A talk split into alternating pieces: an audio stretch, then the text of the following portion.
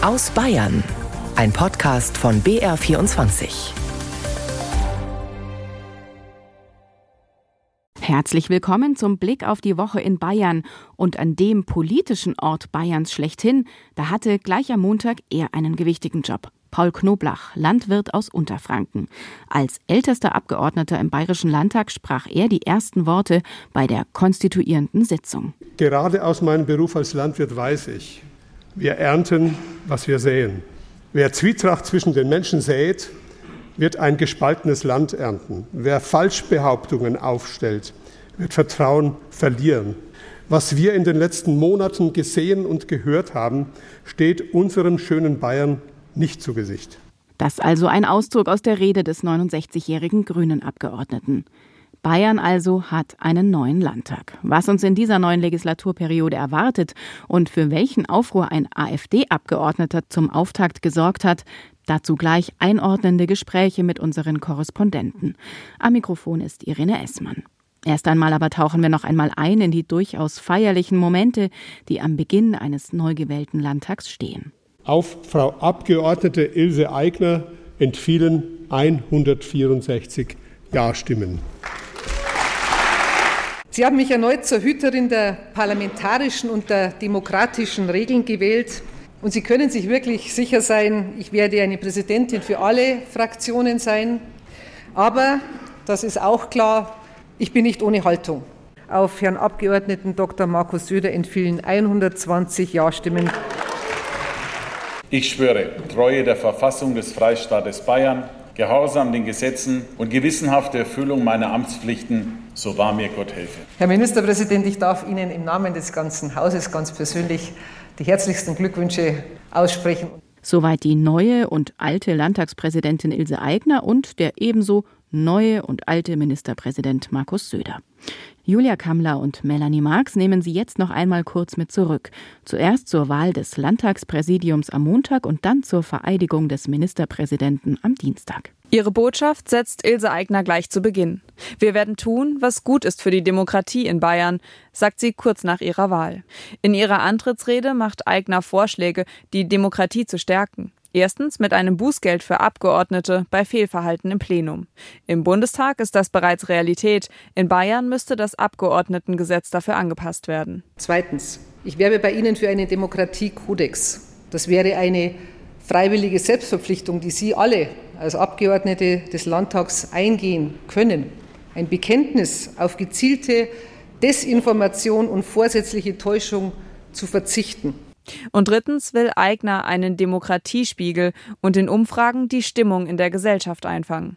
Es sind zahlreiche Anspielungen auf die AfD. Die hat bei der Wahl zehn Abgeordnete dazugewonnen und ist damit nun die größte Oppositionsfraktion im Landtag. Fraglich war vor allem, ob der Kandidat zum Landtagsvizepräsidenten Matthias Vogler gewählt werden würde. In der letzten Legislaturperiode sind die AfD-Kandidaten neunmal nicht gewählt worden. Der AfD-Abgeordnete Christoph Meyer sagte gleich zu Beginn der Sitzung. Und ich wünsche mir, dass Sie heute beweisen, dass Sie Demokraten sind, dass Sie demokratische Wahlentscheidungen auch akzeptieren können und dass Sie die parlamentarischen Gremien dieses Hohen Hauses achten. Der Kandidat der AfD scheiterte mit 164 Nein-Stimmen. Ins Präsidium gewählt wurden Tobias Reis von der CSU, Alexander Holt von den Freien Wählern, Ludwig Hartmann von den Grünen und Markus Rindersbacher von der SPD. 120 von den 198 bei der Wahl abgegebenen Stimmen hat er geholt. Der bisherige und künftige Ministerpräsident des Freistaats Bayern, Markus Söder. In seiner ersten Rede in der neuen Legislatur macht Söder seine Linie klar. Er wolle ein starkes, stabiles Bayern. Politik sei in erster Linie für die Menschen da.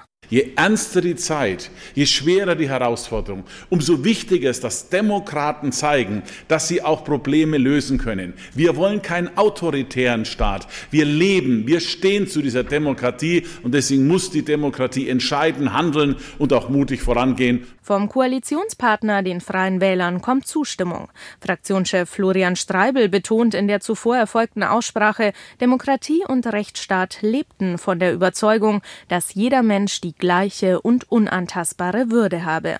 So hätten CSU und Freie Wähler auch das Recht auf Glück im Koalitionsvertrag verankert. Den nennt Grünen Fraktionschefin Katharina Schulze dennoch ambitionslos. Es fehle an Mut. Bayerns Menschen hätten mehr verdient, als alte Forderungen von 2018 wieder zusammenzuschreiben und, Zitat, ein neues Schleifchen drum zu binden. SPD-Fraktionschef Florian von Brunn vermisst konkrete Vorschläge, zum Beispiel für mehr Windkraft in Bayern.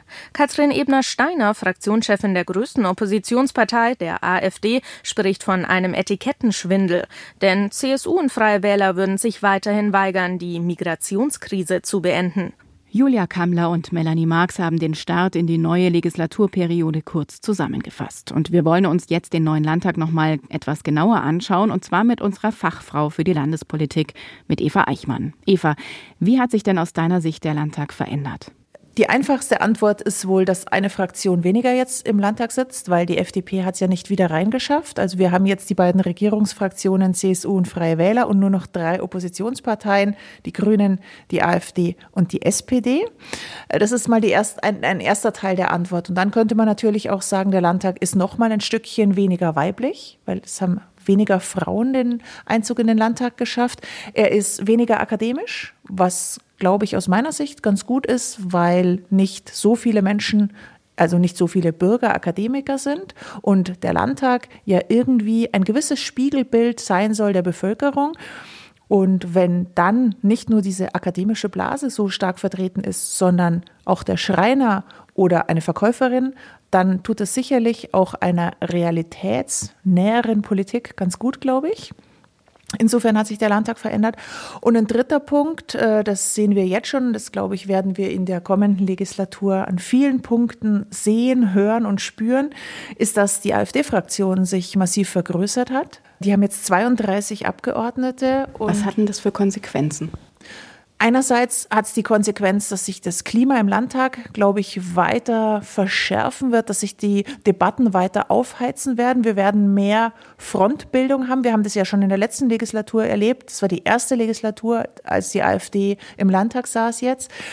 Da haben wir gemerkt, es sind sozusagen alle Parteien auf der einen Seite und die AfD auf der anderen Seite, also schon diese klassische Frontenbildung tatsächlich. Wir merken, dass es mehr Rügen gibt. Das ist auch was, was es vorher in dem Ausmaß nicht gegeben hat. Und ich glaube, das wird sich auch in der neuen Legislatur niederschlagen, weil es jetzt eine Fraktion ist, die schon mit sehr breiter Brust da auch auftritt. Wir hatten ja jetzt erst zwei Sitzungen. Kannst du das denn beschreiben? Du warst ja im Landtag am Montag und am Dienstag bei der konstituierenden Sitzung und dann zur Wahl des Ministerpräsidenten. Kann man das irgendwie atmosphärisch beschreiben, wie sich da die Stimmung verändert hat? Man hat immer den Eindruck, dass die AfD sich in gewisser Weise abgrenzen will. Und zwar auf der einen Seite natürlich von, der, von den Regierungsfraktionen. Klar, das ist auch ihre Aufgabe als Opposition.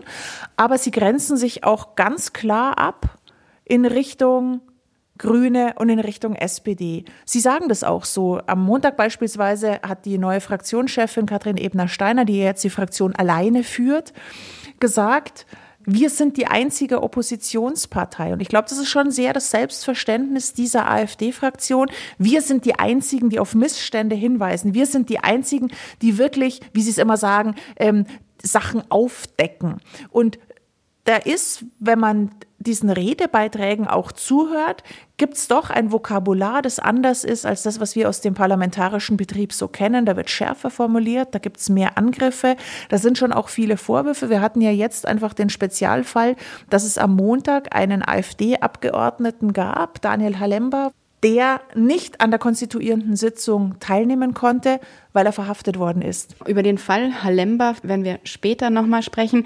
Was mich noch interessiert bei dieser ersten Sitzung, bei der konstituierenden Sitzung, du hast gerade schon erwähnt, dass die AfD da auch vieles dominiert in den Debatten. Kamen da überhaupt andere Themen noch zum Zug, sodass man so ein Gespür dafür bekommt, was sind denn sonst Themen dieser Legislaturperiode, die die Parteien gerade umtreiben? Tatsächlich war Montag das Thema Halemba gar nicht so groß, weil auch die anderen Fraktionen dieses Thema, die wollten dem gar nicht so viel Raum geben, weil man schon der Meinung war, diese konstituierende Sitzung ist ja irgendwie ein feierlicher Akt. Da tritt zum ersten Mal dieser neue Landtag zusammen. Die 203 Abgeordneten, die jetzt da drin sitzen, saßen zum ersten Mal in diesem Plenarsaal.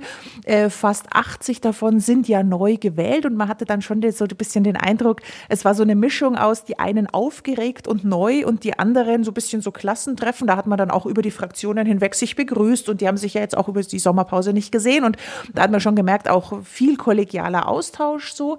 Um was es viel gegangen ist, war dieses Erstarken der AfD dieser Wunsch, die Demokratie zu verteidigen, die Demokratie zu schützen, zu stärken. Die Fraktionschefin der Grünen beispielsweise, Katharina Schulze, hat den Regierungsfraktionen, also der CSU und den Freien Wählern, eine Partnerschaft angeboten und hat gesagt, lassen Sie uns doch zusammenarbeiten, um diese Demokratie zu schützen. Also das hat man schon gemerkt, auch in der SPD, Florian von Brunn, der Fraktionschef, der auch den Wunsch geäußert hat, diesen rechten Rand irgendwo einzudämmen. Also das war ein ganz großes Thema.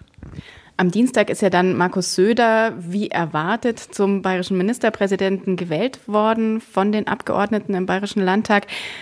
Er hat dann ja auch eine Rede gehalten. Kann man da schon irgendwas draus ableiten, was die Menschen in Bayern erwartet, welche inhaltlichen Schwerpunkte er in der Legislaturperiode gerne setzen würde? Denn Abgesehen vom Thema Stärkung der Demokratie gegen rechts gibt es ja noch so viele andere Themen, die die Menschen umtreiben. Energiewende, dann auch die ganze Wirtschaftskraft in Bayern, die Sorgen vor dem wirtschaftlichen und sozialen Abstieg.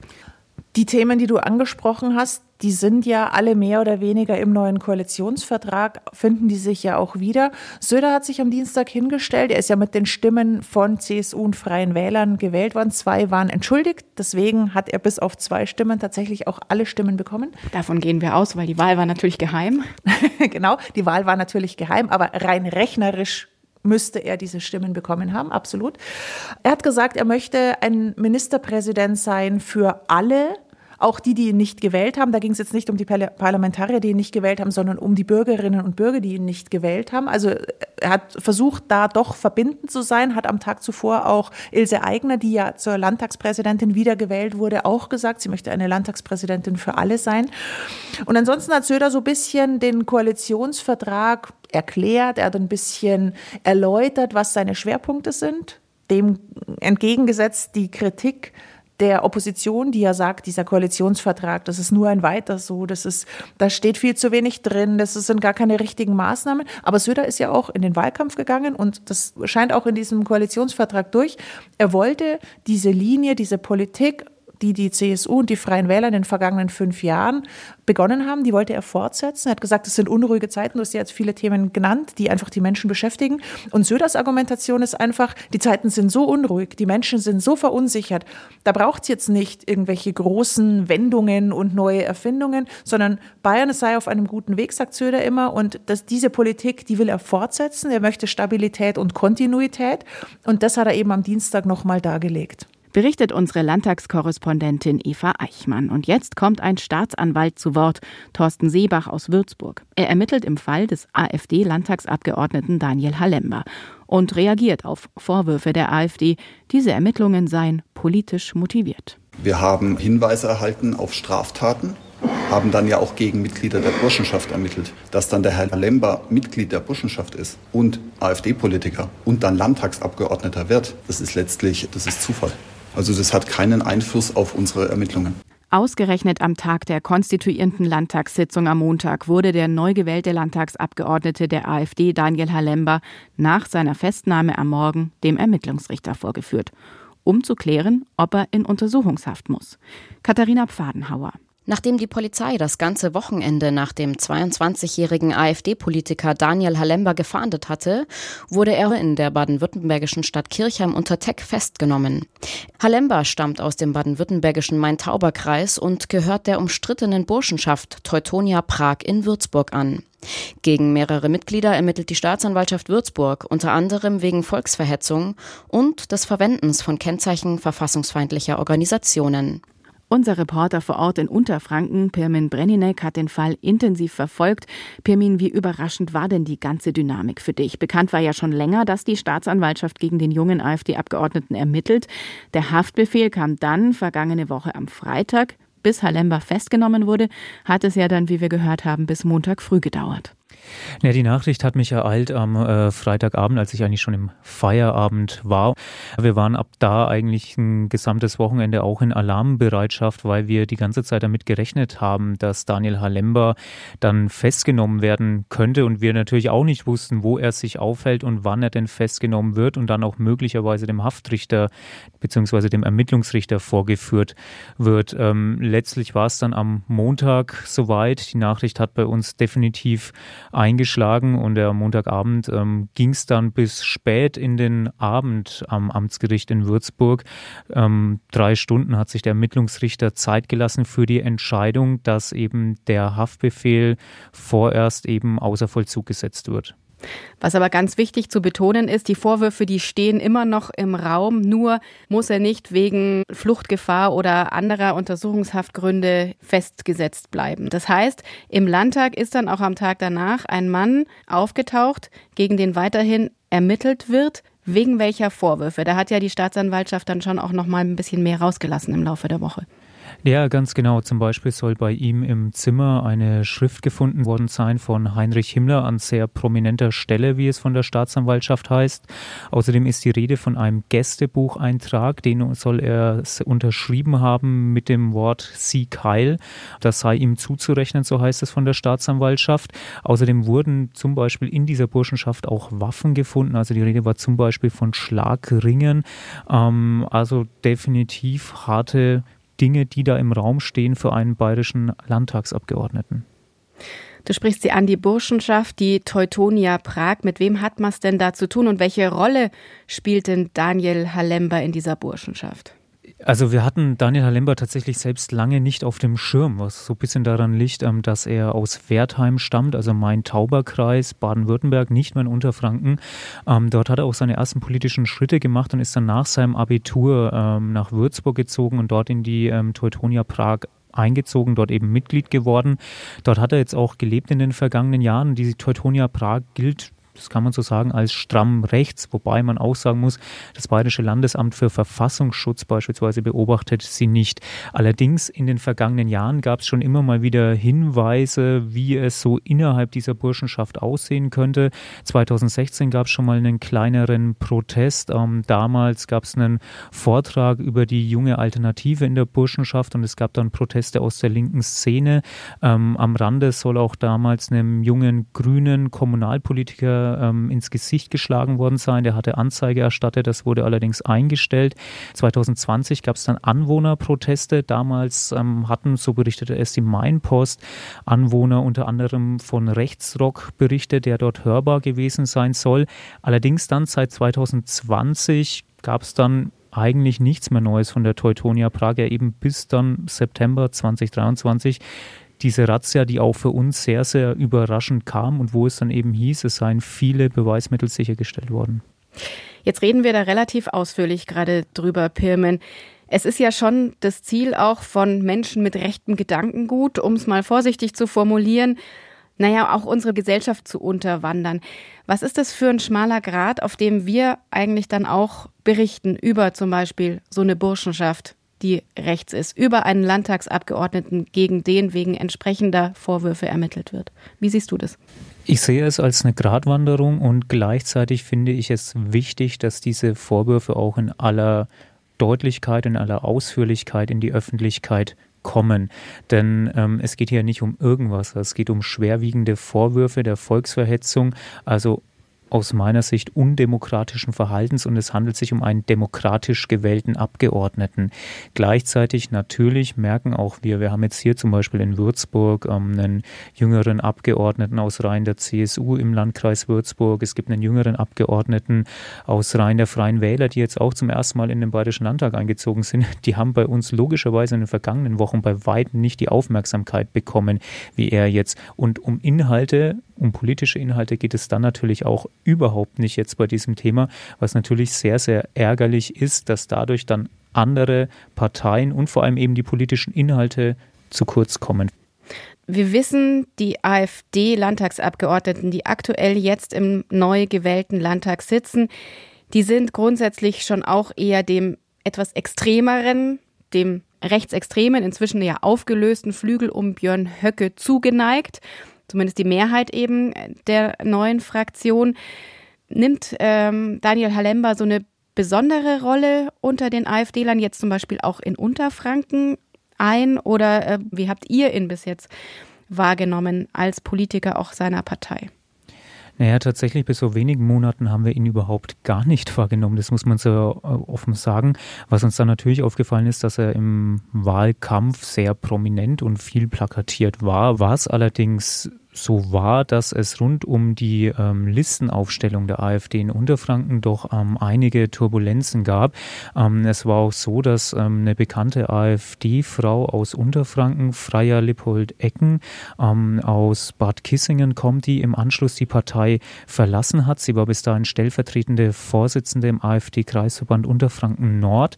Ähm, und sie sagte, dass innerhalb der Partei sinngemäß ja radikale Kräfte inzwischen am Werk sei, und das soll auch im Zusammenhang gestanden haben, eben mit der Aufstellungsversammlung rund um das Direktmandat im Wahlkreis Hasberge-Rhön-Grabfeld, wo ja dann eben Daniel Halemba auch angetreten ist. Also da gab es doch schon einige Turbulenzen.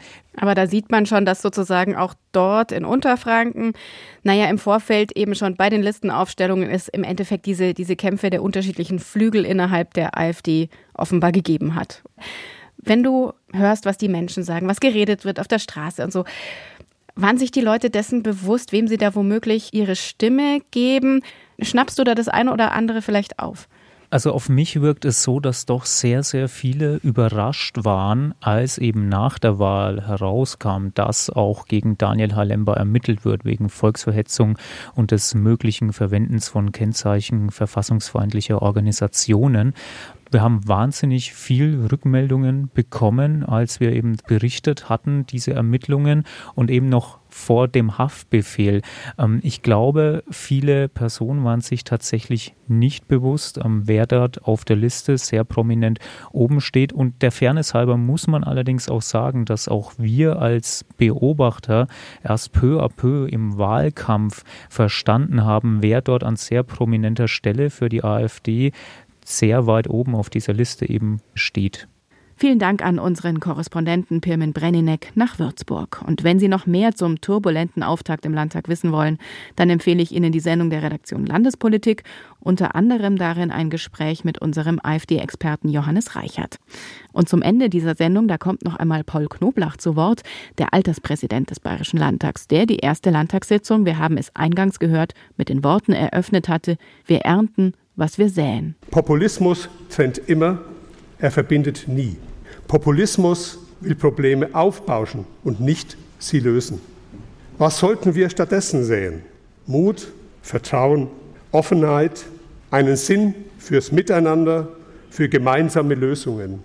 Dann ernten wir alle, dann erntet unsere Demokratie. Diese Haltung erwarten die Menschen von uns hier in ihrem Parlament. Und das zu Recht.